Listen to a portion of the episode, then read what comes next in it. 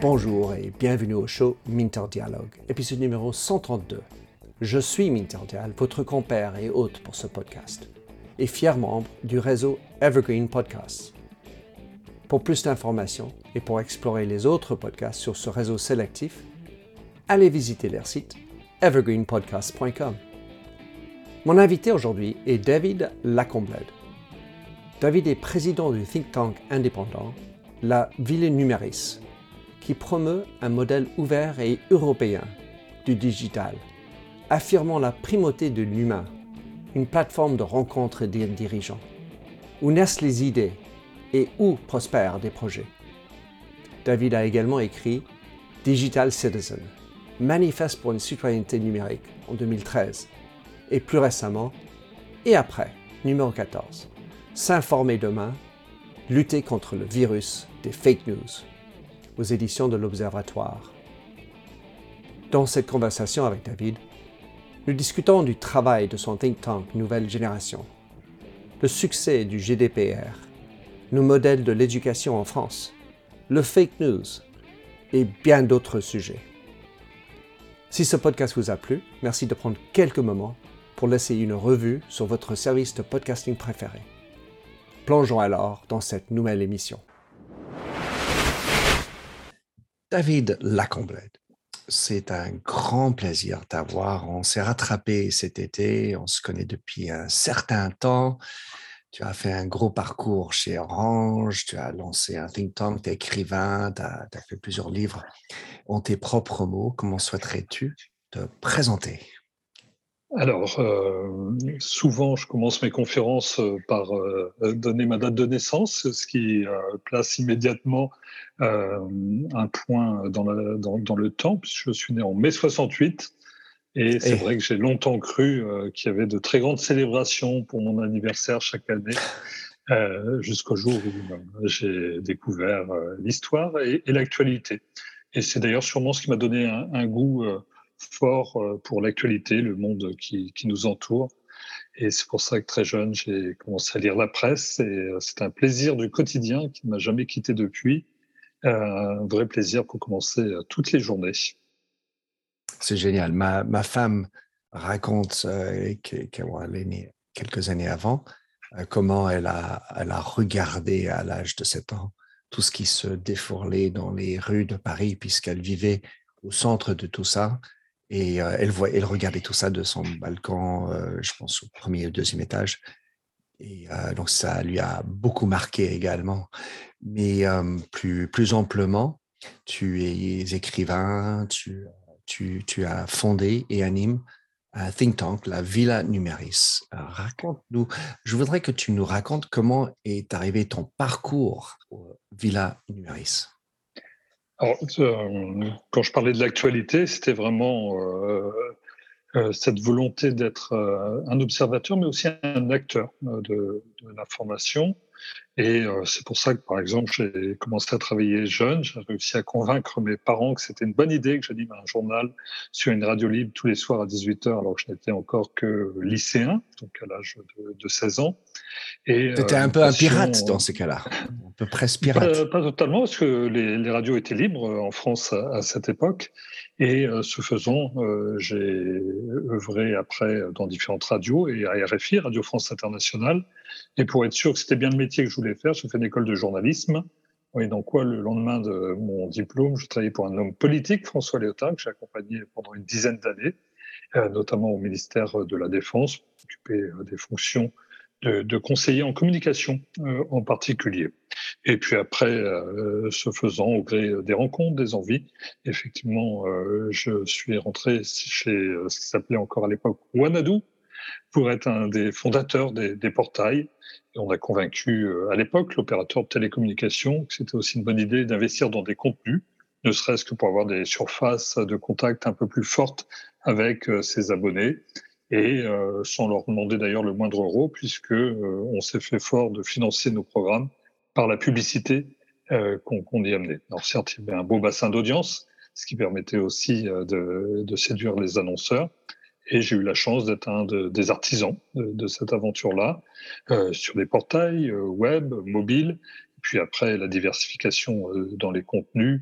Je pense au cinéma avec la création d'un studio, à la télévision, au CS par exemple. Euh, pour euh, multiplier finalement euh, les, les, canaux de, distribution, les surfaces de contact, et y faire aussi bah, ce que j'aimais, c'est-à-dire du tam-tam de, l'actualité, avec un des premiers journaux les plus lus en France, des émissions, je pense au Talk Orange Le Figaro en, particulier.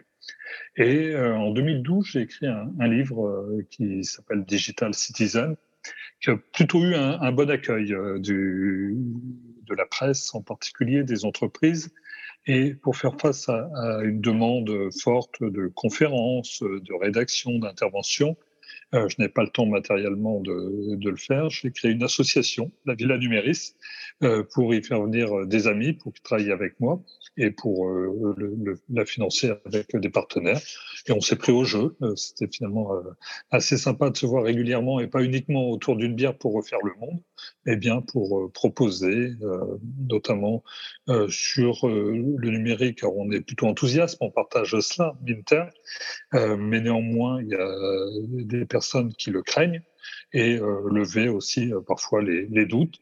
Et c'est pour ça que euh, en 2015-2016, quand je me suis posé la question de savoir euh, ce que je faisais, euh, le reste d'une vie professionnelle dont j'espère qu'elle sera encore très longue, est-ce que je restais à vie dans un beau groupe qui permet de faire de très belles choses avec d'ailleurs des collaborateurs de, très bon niveau, avec une certaine forme d'humilité individuelle, mais d'orgueil collectif? C'est ce qui fait le charme de, de, ces grandes entreprises, une culture d'ingénieur en quelque sorte, ou, et c'est le choix que j'ai fait, de partir sur quelque chose de, peut-être plus personnel, mais en tout cas beaucoup plus entrepreneurial, et avec la satisfaction de le faire avec euh, des amis essentiellement, et au, départ.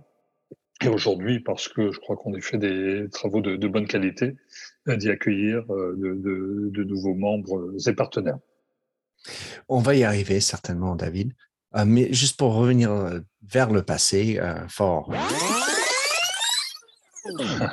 tes dix ans chez, euh, avec, entre avec euh, le ministre Lyotard, qu'est-ce que tu en as retenu de la, de la vie politique et, et combien est-ce que c'est encore pertinent ce que tu as vécu à ce moment-là ou est-ce que tu sens que tout s'est transformé et toute la vie politique est maintenant totalement différente? Alors, euh, à l'époque, moi, j'ai eu la chance de, de, vivre des périodes dans la majorité et d'autres euh, un peu moins drôles dans, dans l'opposition. Malheureusement, les oppositions sont euh, quand même coupées parfois des informations essentielles et, malheureusement de la réalité des choses qui peut amener des opposants à dire quand même des, des grosses bêtises. et donc, que ce soit d'un côté que de l'autre. Oui, oui. C'est là où il y a une culture anglo-saxonne, je pense, dont on devrait s'inspirer sur le fait d'avoir un, minimum euh, d'informations. On voit que depuis plusieurs années, les choses changent un peu. Les anciens présidents de la République sont malgré tout euh, embarqués euh, par leurs successeurs, euh, sont transformés en émissaires. C'est aussi dû au fait que les mandats sont un peu plus courts et que ceux qui les ont exercés étaient un peu plus jeunes, donc il faut encore les occuper euh, du, durablement. Euh, moi, j'ai eu la chance de servir auprès d'une personnalité très estimable, un puits de culture. Donc il y avait déjà euh, cette, euh, d'un point de vue intellectuel, c'était très riche. Et au-delà, dans un ministère qui était celui de la défense, qui était un ministère de vie et malheureusement euh, de mort. Nous étions engagés à l'époque sur beaucoup de conflits extérieurs en ex-Yougoslavie, en Somalie euh, ou au Cambodge avec euh, des moyens qui euh, permettaient euh, de, de, porter nos valeurs, notamment en aidant des, des, populations localement. Donc ça, c'était ce qui porte le, la voix de la France, en quelque sorte. Et ministre, ça veut dire servir. Je pense qu'aujourd'hui, ceux qui s'engagent dans ces voies le font aussi, avant tout, par amour euh, du, du, service et, et, des autres, puisqu'on ne peut pas les soupçonner de le faire euh, par euh, une volonté de, de s'enrichir ou de bien gagner leur vie, puisque globalement, euh, on gagne un peu moins bien euh, sa vie dans ses fonctions. et il y a la gloire, dans, dans, le, dans, dans, le privé. En plus, la plupart du temps, ça se finit quand même globalement toujours mal. Euh, tu diras, euh, c'est une question qui peut se poser pour des grands chefs d'entreprise également. Est-ce que finalement, euh, diriger, c'est pas aussi apprendre à mettre un genou euh, à terre et préparer euh, ce jour qui, effectivement, auquel personne n'est préparé? Quand il s'agit bah, de transmettre un témoin. Et on voit bien que les successions sont rarement préparées longtemps à l'avance.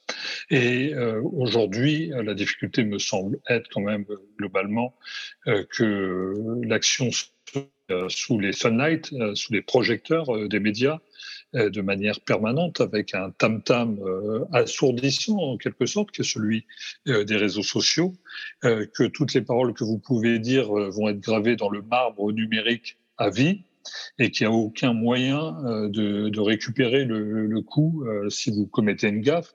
Et il y a un risque de commettre une gaffe quand vous êtes interrogé rapidement et que vous devez prendre une décision. Je me souviens de Bill Clinton dans les années 90, euh, hein, il était président des États-Unis, disait Moi, j'ai 20 minutes pour prendre une décision entre un événement et, le moment où il va être connu. 20 minutes, ça correspondait au temps de propagation euh, des agences euh, financières, puisqu'ils avaient un, un délai légal.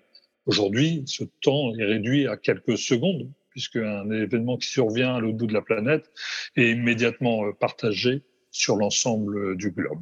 Et donc, il y a cette pression permanente, me semble-t-il, euh, à laquelle personne ne peut être préparé et dont on voit bien euh, que euh, les acteurs, même s'ils sont jeunes, vieillissent à, vue d'œil très rapidement, parce que c'est usant.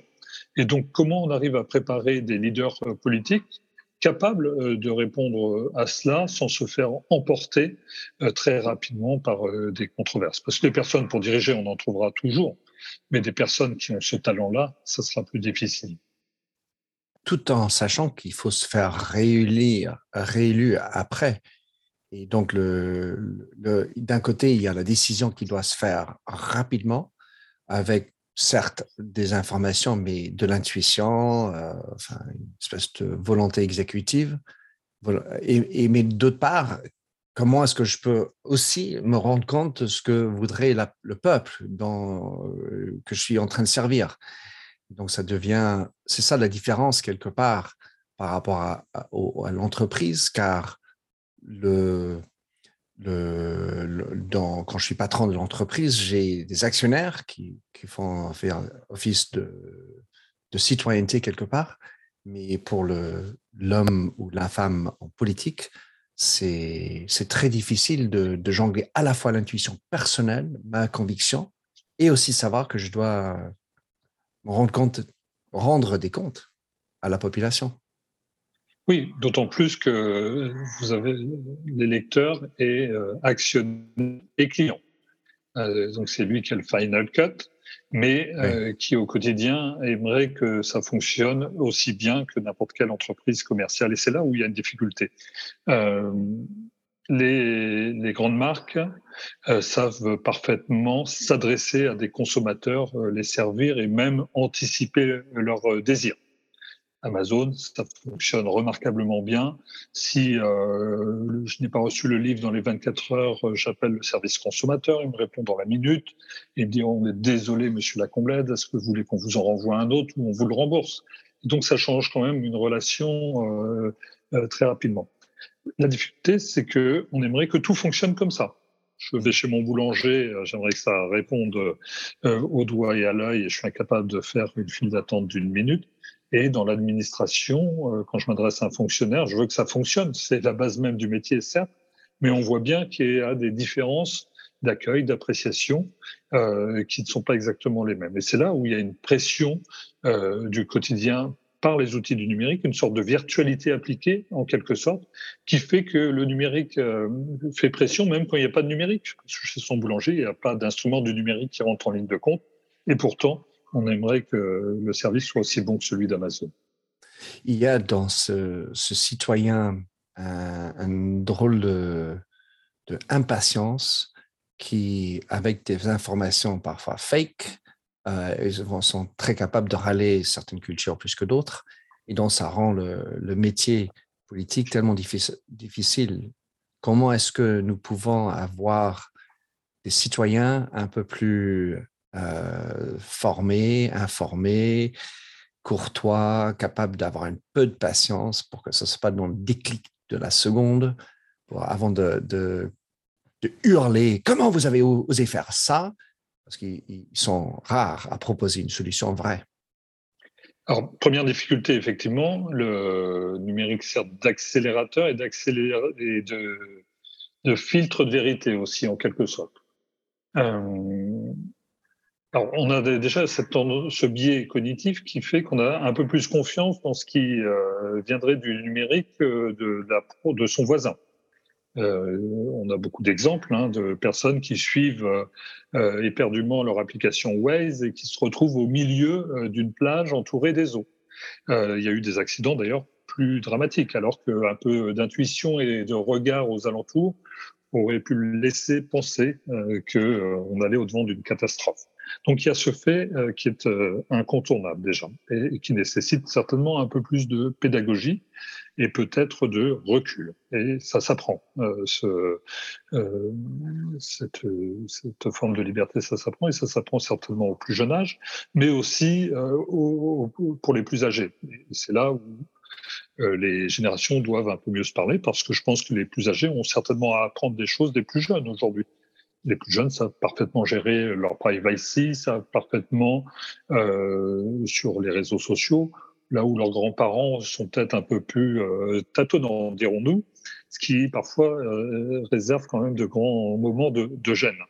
Euh, au-delà, euh, quand je dis ça s'apprend, c'est comment on arrive à écouter l'autre, tout simplement. et je vois particulièrement dans un pays comme la France, on n'y est pas vraiment formé ni habitué. Euh, il n'y a pas un enseignement euh, d'expression orale, par exemple. D'ailleurs, euh, ça se ressent aussi au quotidien. Moi, je suis surpris en entreprise d'avoir de croiser des personnes à très bon niveau qui disent ah non, moi je suis pas bon à l'oral et je ne veux pas faire de présentation, alors qu'ils sont dans des comex ou en passe de, de l'atteindre. Donc ça, c'est quand même le signe qu'ils n'ont pas été formés pour cela, et donc n'ont pas été formés pour porter la contradiction, n'ont pas été formés pour y répondre, et finalement, tout devrait être noir ou blanc, et il devrait y avoir un gagnant à la fin. Heureusement que le port des armes n'est pas autorisé dans, sous, nos cieux. Au-delà, euh, ça pose ce, souci que effectivement on est un peuple qui se retrouve euh, finalement plus perméable aux, manipulations de l'information, euh, parce qu'elles sont soit adoptées, soit rejetées, mais qu'il n'y a pas un travail finalement que nécessite, que pourrait éclairer une discussion, si tant est que cette discussion pouvait se, porter de manière apaisée. Et donc on est désarmé d'entrée face à un flot d'informations qui nous tombe dessus, et avec une conséquence directe euh, sur nos démocraties, euh, c'est qu'à un moment, on risque de se détourner euh, des zones dont on voit bien qu'elles charrient tout et n'importe quoi. C'est un peu comme dans la rue. Hein. Si j'emprunte une rue dans laquelle il y a des tags et des ordures ménagères qui chonchent le sol, je vais peut-être l'emprunter une fois en me disant que c'est vraiment sale, et le lendemain, je trouverai un autre chemin pour ne plus l'emprunter et à laisser prospérer euh, les, fake news, on, met un, risque, elle recouvre aussi des, informations potables, euh, nécessaires au débat euh, public. Et c'est pour ça que moi je suis engagé avec la Villa Numéris dans ce combat pour contribuer à la formation, alerter les pouvoirs publics, mais aussi les entreprises parce qu'on se retrouve parfois dans une situation schizophrénique où des entreprises euh, ont aucun intérêt à être associées à des fake news, à des discours euh, euh, nazis, euh, homophobes, que sais-je encore, et qui, à leur corps défendant, parce qu'elles ne savent pas, se retrouvent à le financer par des publicités sur des sites qui portent cela. Si elles ne le savent pas, il n'y a aucun danger euh, pour qu'elles aillent le, combattre. Tout euh, des, travaux qui a permis d'éclairer les pouvoirs publics et les entreprises pour qu'elles soient plus vigilantes dans, leurs investissements publicitaires, par exemple. Certes, euh, je voudrais faire un petit aparté, euh, car tu as, dit euh, des armes, euh, et ça m'a fait penser au fait que le ministre de Défense s'est changé son nom euh, au ministre des Armées, euh, homme intelligent et connaissant un peu ce domaine. Euh, est-ce que c'était une bonne idée de changer cela? Car pour moi, la défense, euh, ça engendre plein d'autres pensées. et, c'est une posture de défense plus que attaque d'un côté, et d'autre part, la défense, c'est aussi euh, cyber, c'est des espions, ça, ça, me, ça me laisse m'éloigner euh, de, de, cela en utilisant le mot armée. Alors, hein, il faut voir que la guerre est à nos portes euh, désormais. Et, donc, euh, pour préparer euh, la paix, du moins pour avoir la paix, il faut préparer euh, la guerre. Et, et, de toute façon, quand tu parles du cyber, aujourd'hui, le cyber est devenu une armée à part entière dans, le, dans la posture de défense nationale. Et c'est le cas à travers tous les pays. Or, effectivement, les démocraties euh, sont euh, moins bien organisées euh, que mmh. des régimes autoritaires qui ont de toute façon moins de scrupules à, faire de la propagande une véritable arme de guerre. On l'a vu avec la crise sanitaire en particulier, puisque historiquement la propaganda était quand même l'apanage d'un seul pays, et qu'aujourd'hui un pays comme la Chine en a fait aussi une arme euh, massive de tentatives de persuasion et à ciel ouvert. Il suffisait de regarder les tweets de l'ambassade de Chine en France euh, pour s'en convaincre pendant la crise sanitaire. Et aujourd'hui, à travers le monde, il y a d'autres pays euh, dictatoriaux qui ont bien vu l'intérêt d'utiliser l'arme de, l'information parce qu'elle revient juste moins cher à entretenir et que des armes conventionnelles. Or, c'est là où euh, le conflit qui se joue euh, en Europe est intéressant. C'est que pour la première fois, on a quand même un conflit à ciel ouvert et en direct. On a pu suivre euh, l'avancée des chars russes grâce à des, aux images postées par les habitants, par les Ukrainiens sur euh, TikTok, et donc d'avoir une cartographie euh, de la progression assez fine. Euh, on a eu quand même euh, on a des militaires qui sont connectés. on a des armes qui n'existaient pas jusqu'à présent. je pense à des drones, par exemple, et des drones légers et qui se mêlent à des actions uniquement euh, de, cyber, euh, puisque euh, l'Ukraine s'est dotée d'un certain nombre de comptes, notamment sur Telegram, qui sont alimentés et qui permettent à, tout à chacun de contribuer à son niveau et là où il est à cela. Donc effectivement, c'est assez inédit et on voit bien que trop de sophistication également dans les armements peut parfois s'avérer contre-productif. C'est là où euh, il faut veiller euh, dans tout domaine d'ailleurs à ne pas succomber à des mirages technologiques qui font qu'à un moment vous vous retrouvez euh, paralysé parce que plus personne ne sait exactement comment ça fonctionne ou que c'est à la merci d'un premier incident. Les Russes l'ont vécu à leur dépens avec des chars de, de très haut niveau euh, mais qui, dès lors qu'ils étaient confrontés à de la boue, euh, du froid, euh, alors en plus, ils avaient une doctrine au départ qui était que les, les chars étaient en file indienne sur des centaines de kilomètres, ce qui n'était pas le plus malin pour éviter de se faire repérer. Euh, mais au-delà, effectivement, ça nécessite peut-être parfois un peu plus de robustesse, quitte à perdre en, en technologie. Et c'est là euh, où il faut se méfier d'une manière générale euh, quand on est enthousiaste sur euh, nos sujets, de ne pas être rebutant vis-à-vis d'une partie de la population qui n'a pas les mêmes liens, les mêmes connaissances, les mêmes savoirs, parce qu'à être trop technophile, on, risque la répulsion également. Et je pense que nous qui avons la chance d'être au cœur de ces transformations, notre exercice est bien de remarquer euh, le reste de la population qui n'a peut-être pas euh, cette chance. Et si je parle de chance, c'est qu'on voit bien qu'à travers le monde aujourd'hui, c'est euh, un facteur de discrimination fort de ceux qui n'y ont pas accès. Et donc notre notre œuvre, ça doit être bien sûr de, les former et de leur permettre d'y accéder s'ils le souhaitent, mais en, en connaissance de cause. Alors, tu es pour rebâtir euh, la ministre des Armées Je ne sais pas de. On sait, au moins, on, sait de quoi il est ministre. Voilà. C'est important. Alors, donc, Et on sait aussi de ce fait que les armées sont bien euh, au service du peuple. et je crois que c'est la beauté de démocratie comme les nôtres que d'avoir le, le, primat du peuple sur ses armées. Coming up on 5 Minute News, I'm Anthony Davis. You might think it's partisan because maybe it's critical of one side or the other, but it's not. It's just the truth. And I think that's also something that's kind of unusual for Americans listening to the radio or to podcasts because the news landscape in the States has been so partisan for so many decades. So, Five Minute News is verified, truthful, independent, unbiased, and essential world news daily.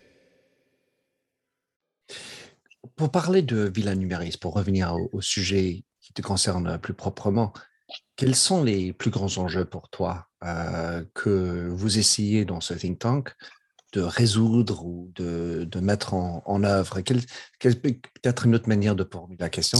Qu'est-ce qui te garde éveillé la nuit en, pensant aux, grands risques et problèmes face, euh, face à notre, dans notre avenir? D'une manière générale, je pense qu'on doit faire œuvre de pédagogie. Moi, j'ai eu la chance euh, de créer un espace de coworking dans, dans les Hauts-de-France, à Saint-Omer, en 2018, ouverture euh, en 2019, dans un projet euh, territorial fort.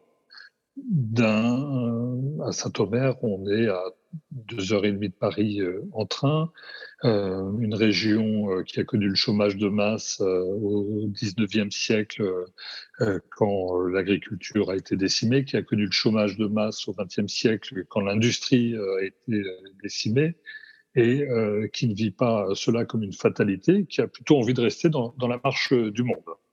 Euh, néanmoins, on est à 2h30 de Paris, c'est dans, les Hauts-de-France. Alors, il fait toujours beau, mais très bizarrement, c'est moins su et moins dit que, d'autres régions et euh, qui a euh, beaucoup euh, d'atouts.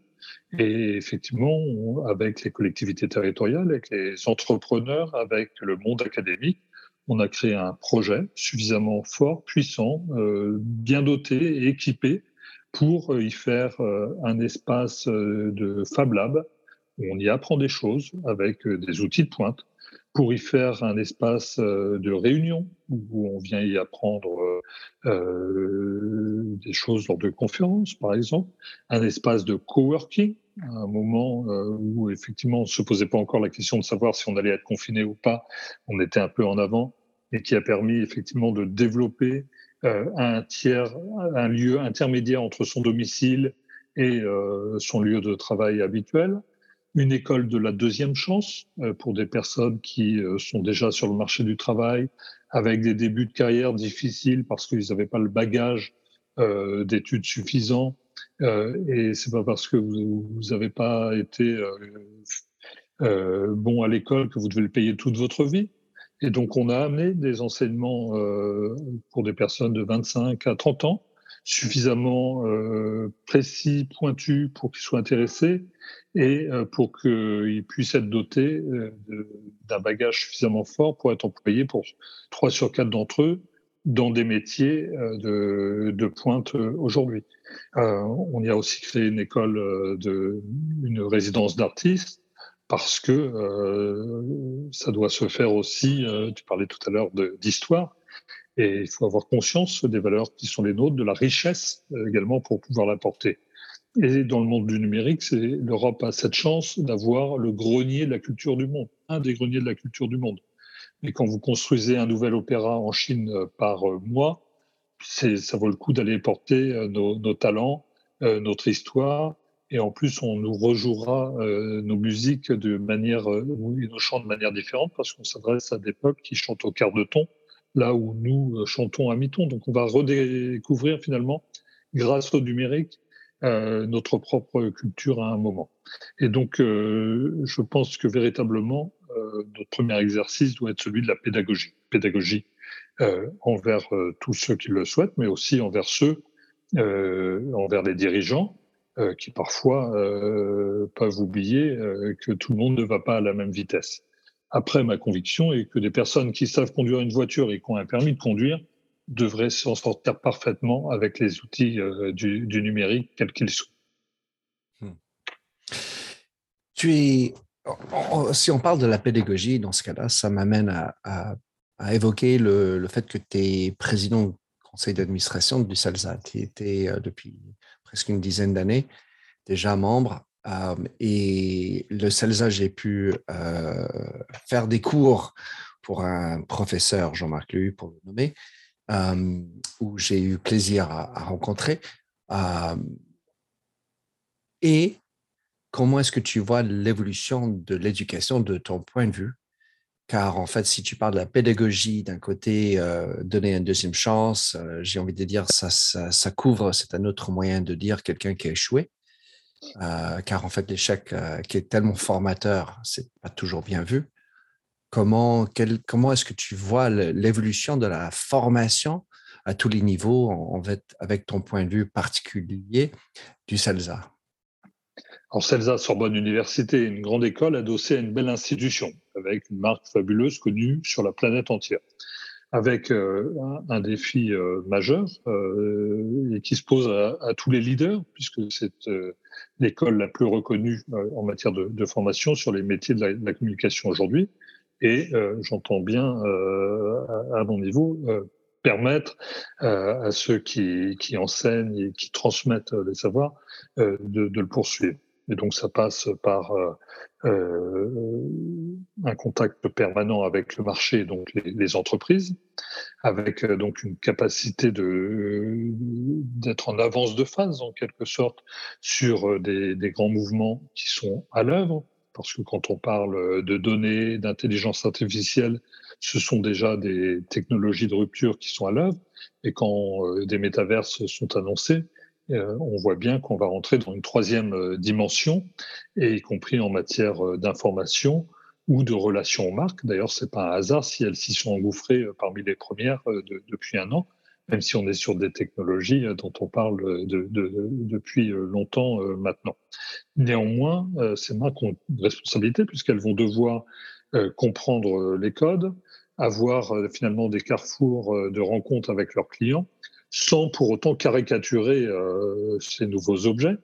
Parce que quand je vois des entreprises qui promettent de faire la même chose dans des environnements virtuels que ce qu'elles font euh, dans des environnements physiques, je ne pense pas que ça fasse tellement rêver euh, quiconque demain de se retrouver dans un espace virtuel de coworking hein, ou de flex office. et donc, on voit bien que c'est pas des mondes de remplacement, mais qu'au contraire, on va être sur des mondes progressifs dont on fera ce que l'on veut aussi. C'est d'ailleurs pour ça que la Villa Numéris, on lance un projet, euh, la Villa Numéris in Metaverse, pour comprendre les utilisateurs, pour comprendre les enjeux, les insights consommateurs en quelque sorte.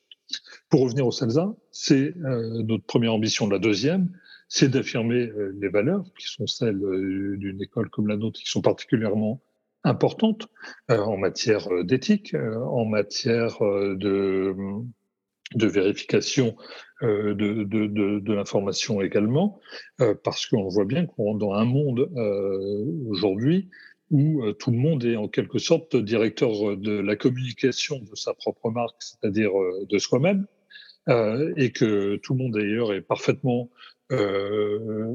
apte à décrypter les, les, tentatives d'information, de communication, les codes, et que euh, aujourd'hui ça impose d'agir en vérité, si, si, je puis dire.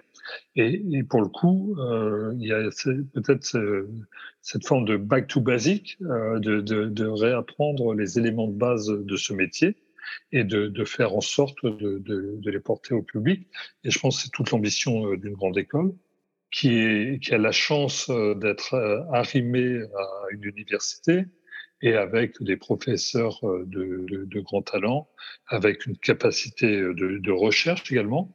Et la recherche, c'est aussi une manière de reprendre le dessus, de prendre un peu de recul et euh, de se donner euh, le, loisir de, euh, comment dire, non pas de s'opposer, mais de reprendre le dessus. Pour pouvoir débattre, par exemple. Par exemple.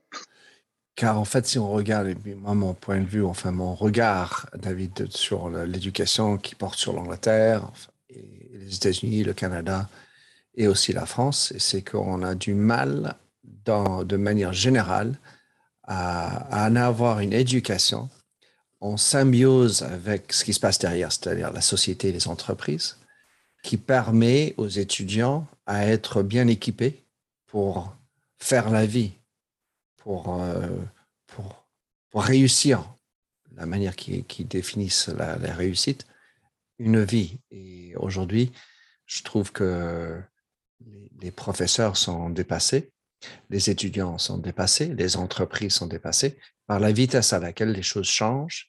Et si j'étais en ligne avec un, monsieur Bernard Marr qui parle de la quatrième révolution, c'est une révolution qui différente des autres qui étaient menées par une seule technologie, car aujourd'hui, on est sur des multiples qui se transposent, qui se partagent, qui se font ensemble pour pouvoir faire. Donc, tu as une multiplication de, technologies, chacune puissante dans leur manière, et ça atteint la démocratie, ça atteint la, la manière de fonctionner, le fonctionnaire, comme tu as dit tout à l'heure.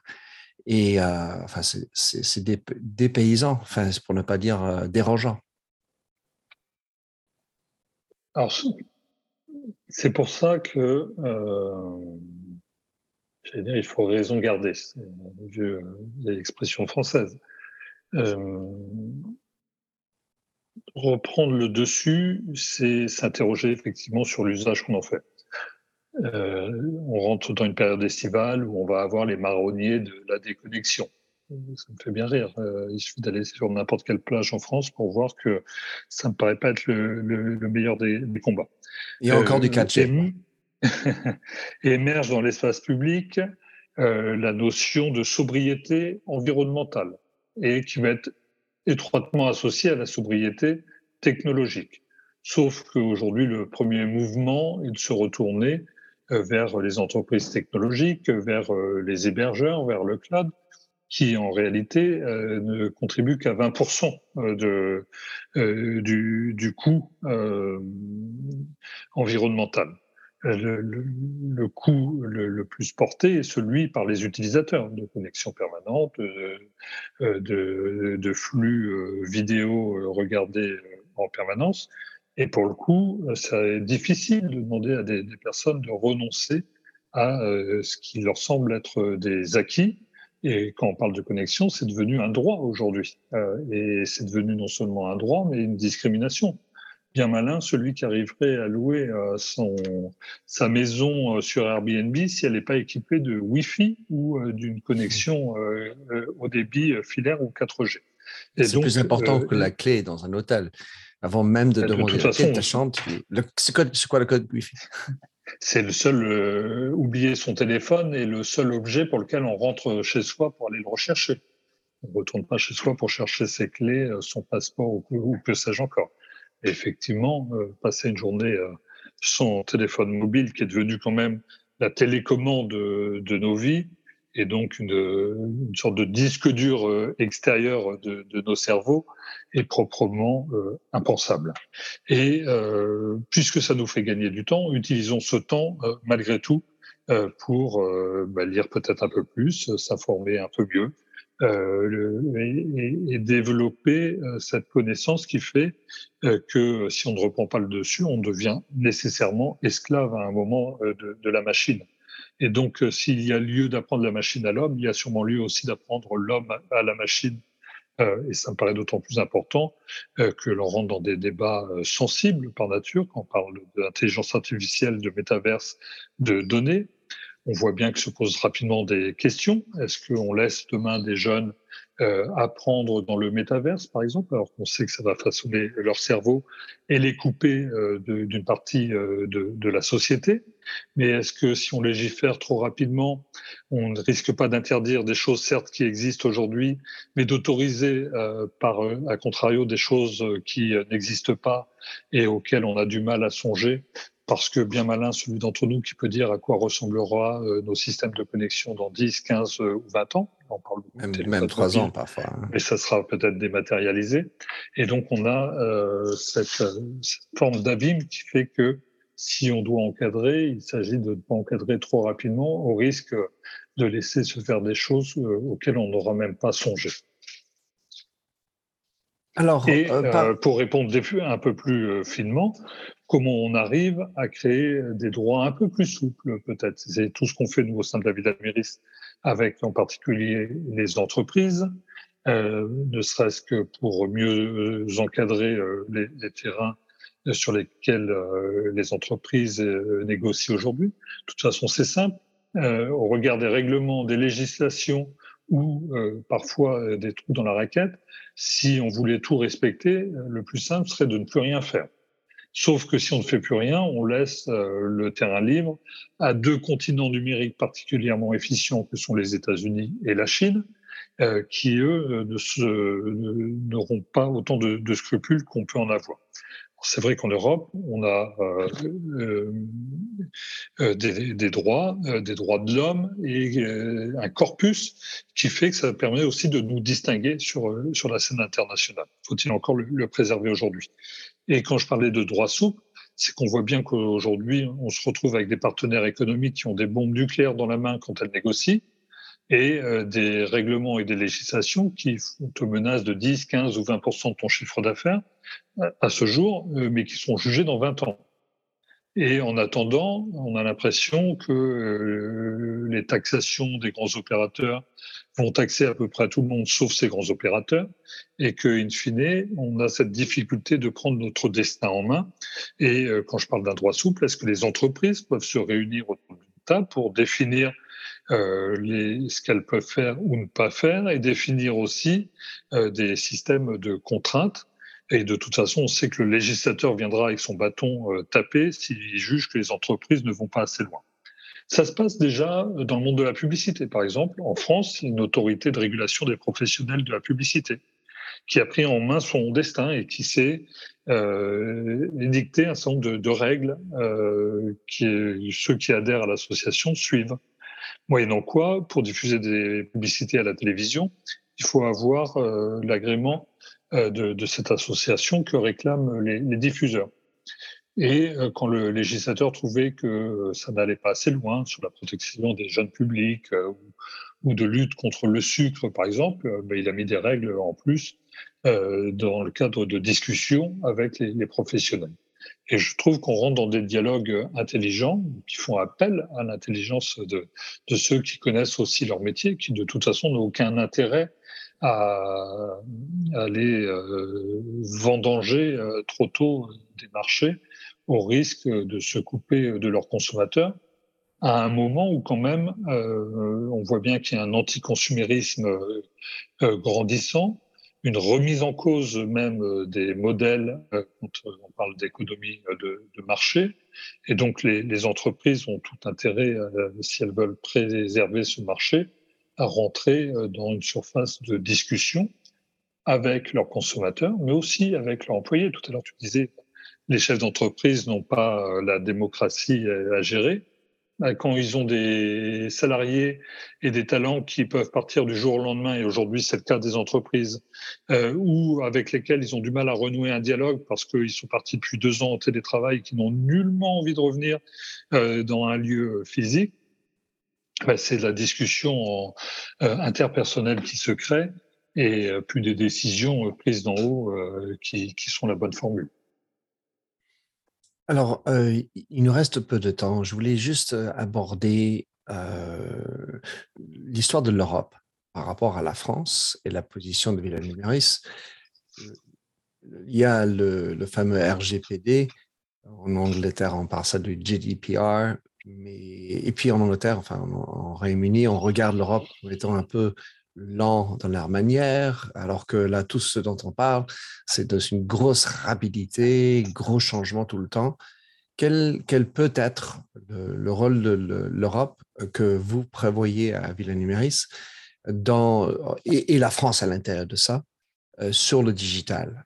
Est-ce que c'est le RGPD en particulier, un plus là-dedans ou autre? L'Europe, c'est à 27, et si j'osais, je dirais à 28. Euh, et de toute façon, il y a cette euh, géométrie. Tu, tu comptes l'Écosse Il y a cette géométrie, non, un peu plus grand, euh, mais il y a cette géométrie variable euh, à maintenir, me semble-t-il. Et aujourd'hui, la Grande-Bretagne euh, reste euh, une terre particulièrement dynamique en matière d'innovation, en matière de success story, quand, si on devait jauger ne serait-ce qu'au nombre de, de licornes, et qui fait qu'il y a cette dynamique à préserver et ces relations. Au-delà, quand je dis que c'est une Europe au sens large, si on n'en fait qu'un axe Paris-Berlin, qui n'a de valeur que depuis Paris, euh, on, prend un risque majeur d'envoyer de mauvais signaux à des nations et des États particulièrement dynamiques. Je pense à la Roumanie, par exemple, euh, l'Estonie, euh, qui se tourneront vers d'autres euh, si on leur fait des bras d'honneur. Il n'y a pas de secret. Et donc, il s'agit aussi d'aller s'inspirer des, des, bonnes pratiques qui, qui ont cours, des formes novatrices, notamment euh, en matière de d'animation, euh, si je puis employer ce terme, euh, de, de, de, des communautés citoyennes, et donc pour faire vivre la, la, chose publique. Donc ça, c'est la première chose, et nous, on s'y emploie en créant des, des, sas de rencontres, voire des, des, des, déplacements, et aussi des. On l'a fait avec la Roumanie en particulier. On est allé vanter les entrepreneurs français en Roumanie et les entrepreneurs euh, roumains euh, en France. Donc il y, a, cela.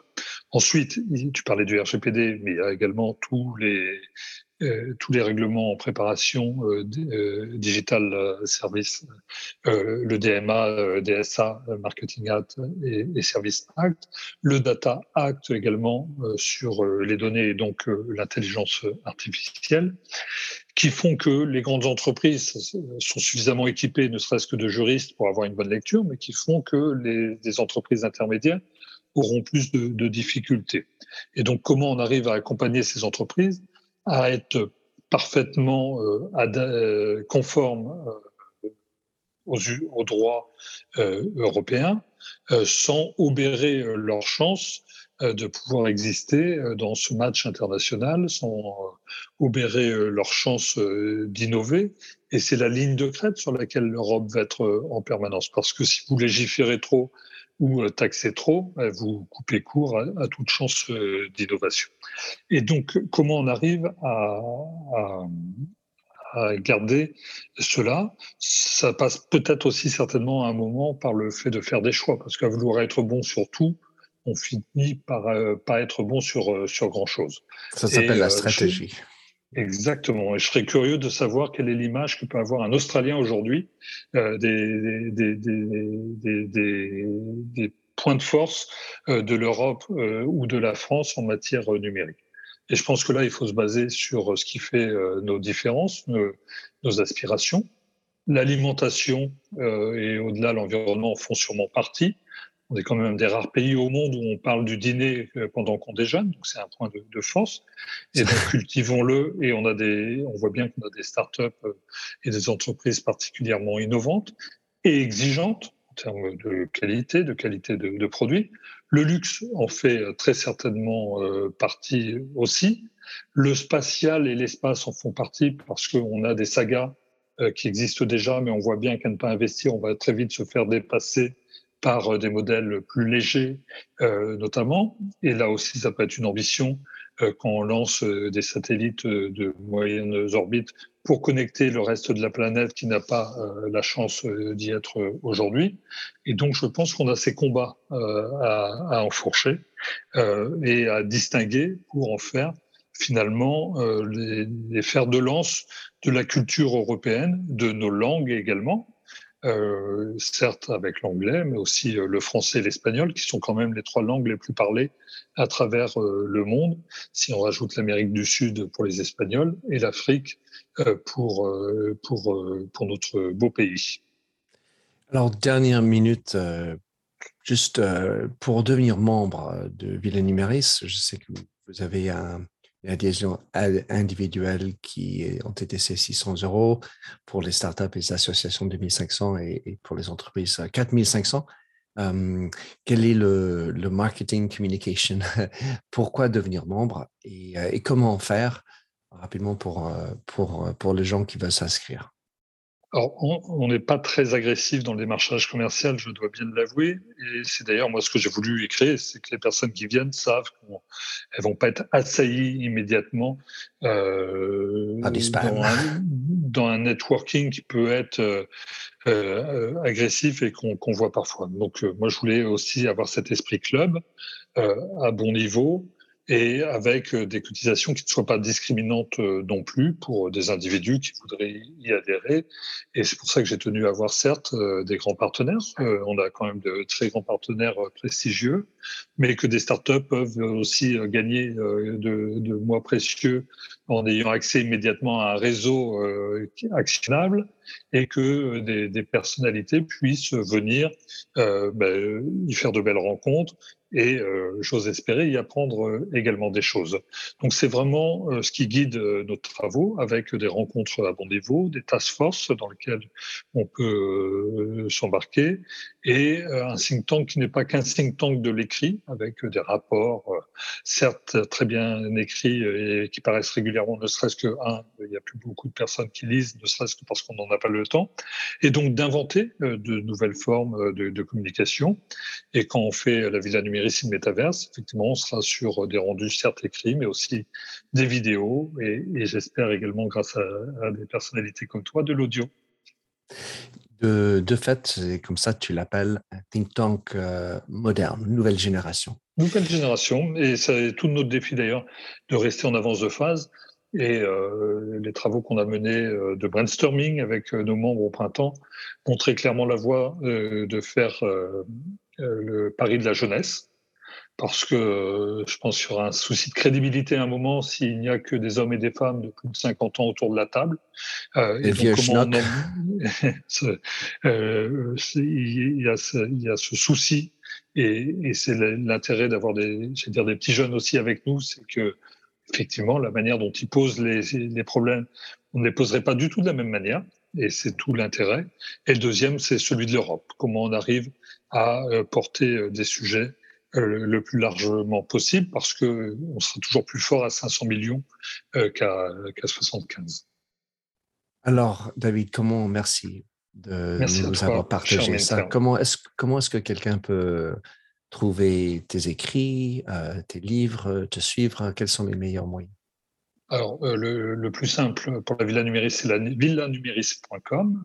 Euh, et pour euh, ceux qui voudraient se fader 10 euh, ans de chroniques dans l'opinion sur Bismarck, de livres et de prises de parole, pour nourrir un gros été en quelque sorte sur lacomblette.com de famille, lacomblette.com. Et d'ailleurs, pour m'écrire par email, c'est assez simple, c'est david.lacomblette.com. Génialissime. Un grand merci de notre audience. Merci à toi. Merci de nous avoir écoutés sur Minter Dialogue en français. Vous trouverez tous les liens et références cités lors de cet entretien sur mon site minterdial.fr. Pour vous inspirer, je vous laisse avec une chanson que j'ai écrite dans ma jeunesse, A Convinced Man.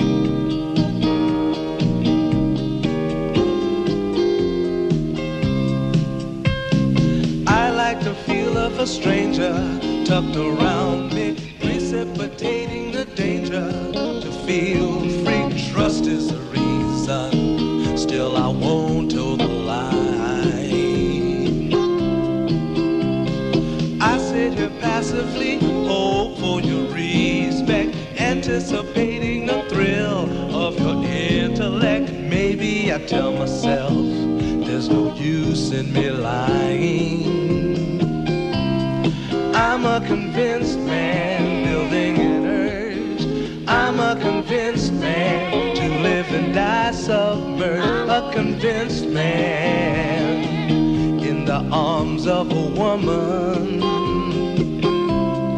I'm a convinced man, challenge my fate. I'm a convinced man, competition's innate. A convinced man in the arms of a woman. Despite revenges and struggle with deceit. Live for the challenge so life's not. What's wrong with challenge? I know soon we all die. I like the feel of a stranger tucked around me, precipitating the danger to feel free. Trust in my reason and let me show you why. I'm a convinced man my lines. I'm a convinced man hearing these confines. A convinced man in the arms of a woman. I'm a convinced man, bit to the test. I'm a convinced man. I'm ready for an arrest. I'm a convinced man in the arms of a woman.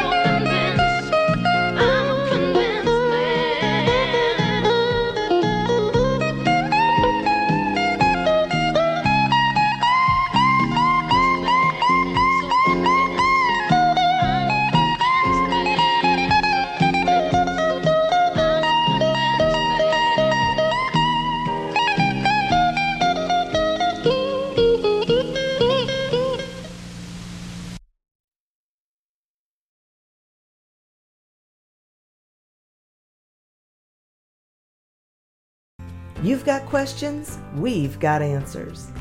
Business leadership, ownership, and sales can be challenging. Tune into the Accelerate Your Business Growth podcast to learn from the world's experts. Join me, your host, Diane Helbig, as I chat with people who have expertise in various areas of business. You'll enjoy the lively conversations that are focused on providing you with the ideas, tips, and suggestions you need to realize greater success.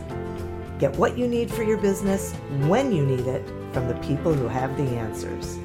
Accelerate Your Business Growth is part of the Evergreen Podcast Network and is available on Apple, Spotify, or wherever you listen to your favorite podcast.